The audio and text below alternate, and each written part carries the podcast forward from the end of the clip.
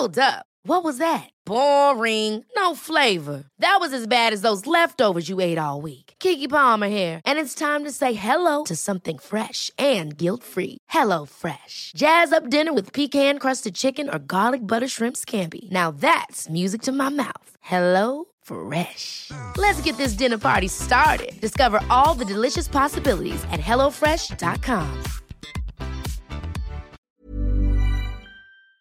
El próximo 22 de noviembre se cumplirán 50 días de bloqueos a las vías del ferrocarril en Michoacán. ¿Escuchó usted bien? Imagínese nada más, ¿quién aguanta?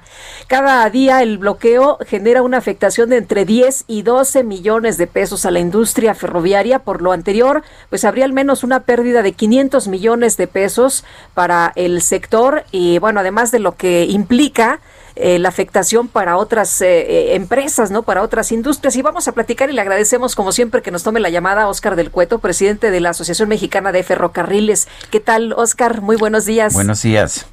Sergio Lupita, buenos días, un gusto estar aquí con ustedes, gracias por la invitación. Oscar, parece que ya pues cualquiera puede bloquear una vía del ferrocarril y hacerlo de manera indefinida, ¿no? Son muchos días ya. ¿A qué tanto ascienden las pérdidas y cuáles pueden llegar a ser las consecuencias? Híjole, incalculable, Sergio. Lamentablemente hemos aprendido cada vez más de todo el impacto económico y tratando de, poder poner un número de, del impacto económico, nos hemos dado cuenta de que nos hemos quedado cortos. La verdad es que son incalculables. Hemos estado hablando con cámaras, con asociaciones que hoy ya nos reportan pérdidas eh, pues por productos que se quedaron en el puerto, productos que venían para el Día de Muertos, productos que venían para el Buen Fin y, y que bueno, pues no han podido salir y que no han podido comercializarse y entendemos otras eh, eh, industrias que no utilizan realmente el ferrocarril, pero que se están viendo impactadas por el paro, porque algunas navieras ya no están llegando al puerto de Lázaro Cárdenas. Entonces son incalculables los impactos económicos hacia el país, no solamente a la región, sino al país y a la economía, sin contar todo el daño a los empleados y empleos que se generan por el ferrocarril y por las industrias a las que servimos.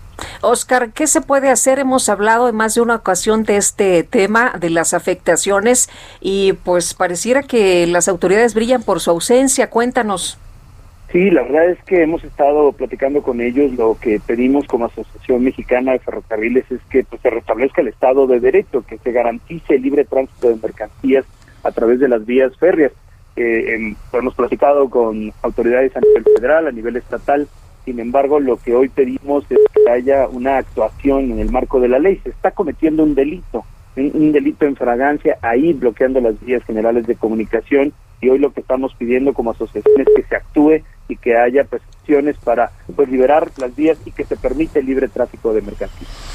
El, ah, ¿qué, tanto incide esto con las decisiones de inversionistas? Finalmente un inversionista no va a ser una, una apuesta en un estado en el que no puede sacar su mercancía o que solamente la puede sacar cuando pues cuando se le antoja a los grupos de presión, a los grupos de poder.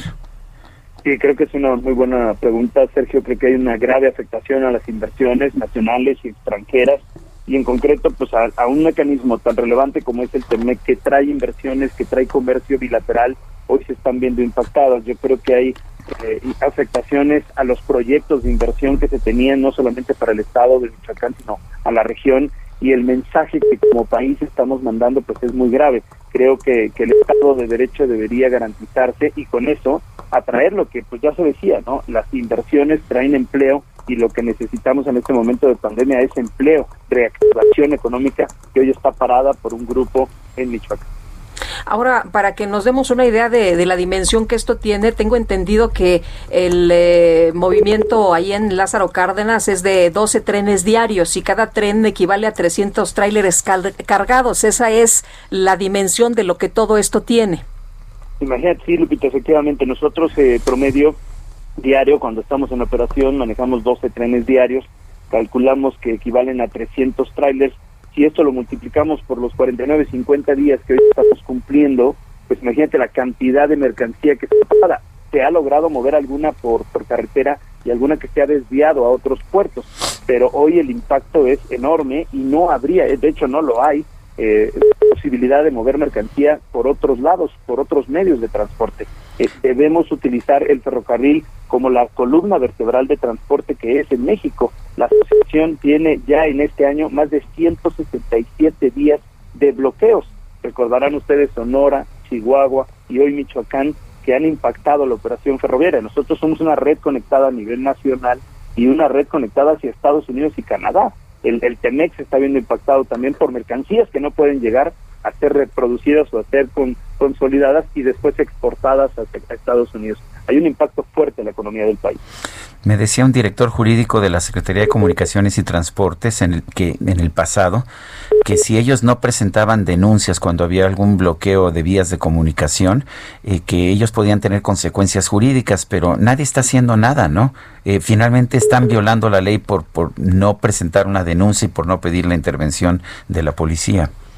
Nosotros hemos presentado, Sergio, ya más de 51 denuncias, eh, hemos hecho reforzamiento de las mismas por eh, sabotaje, se han prendido fogatas, se han prendido llantas en medio de la vía y esto, bueno, pues es sabotaje a las vías generales de comunicación. Entendemos que hay más de 51 carpetas de investigación también, pero lo que no vemos es una actuación final para poner eh, orden en, en, un tema que es un delito el que se está cometiendo y entendemos que efectivamente, como dices, nosotros somos concesionarios y que debería también, la Secretaría lo ha hecho, reforzar estas denuncias para que haya una actuación por parte de la autoridad correspondiente. Oscar del Cueto, presidente de la Asociación Mexicana de Ferrocarriles, gracias por hablar con nosotros esta mañana. Al contrario, Sergio Lupita, buen día, muchas gracias. Gracias a ti, muy buenos días.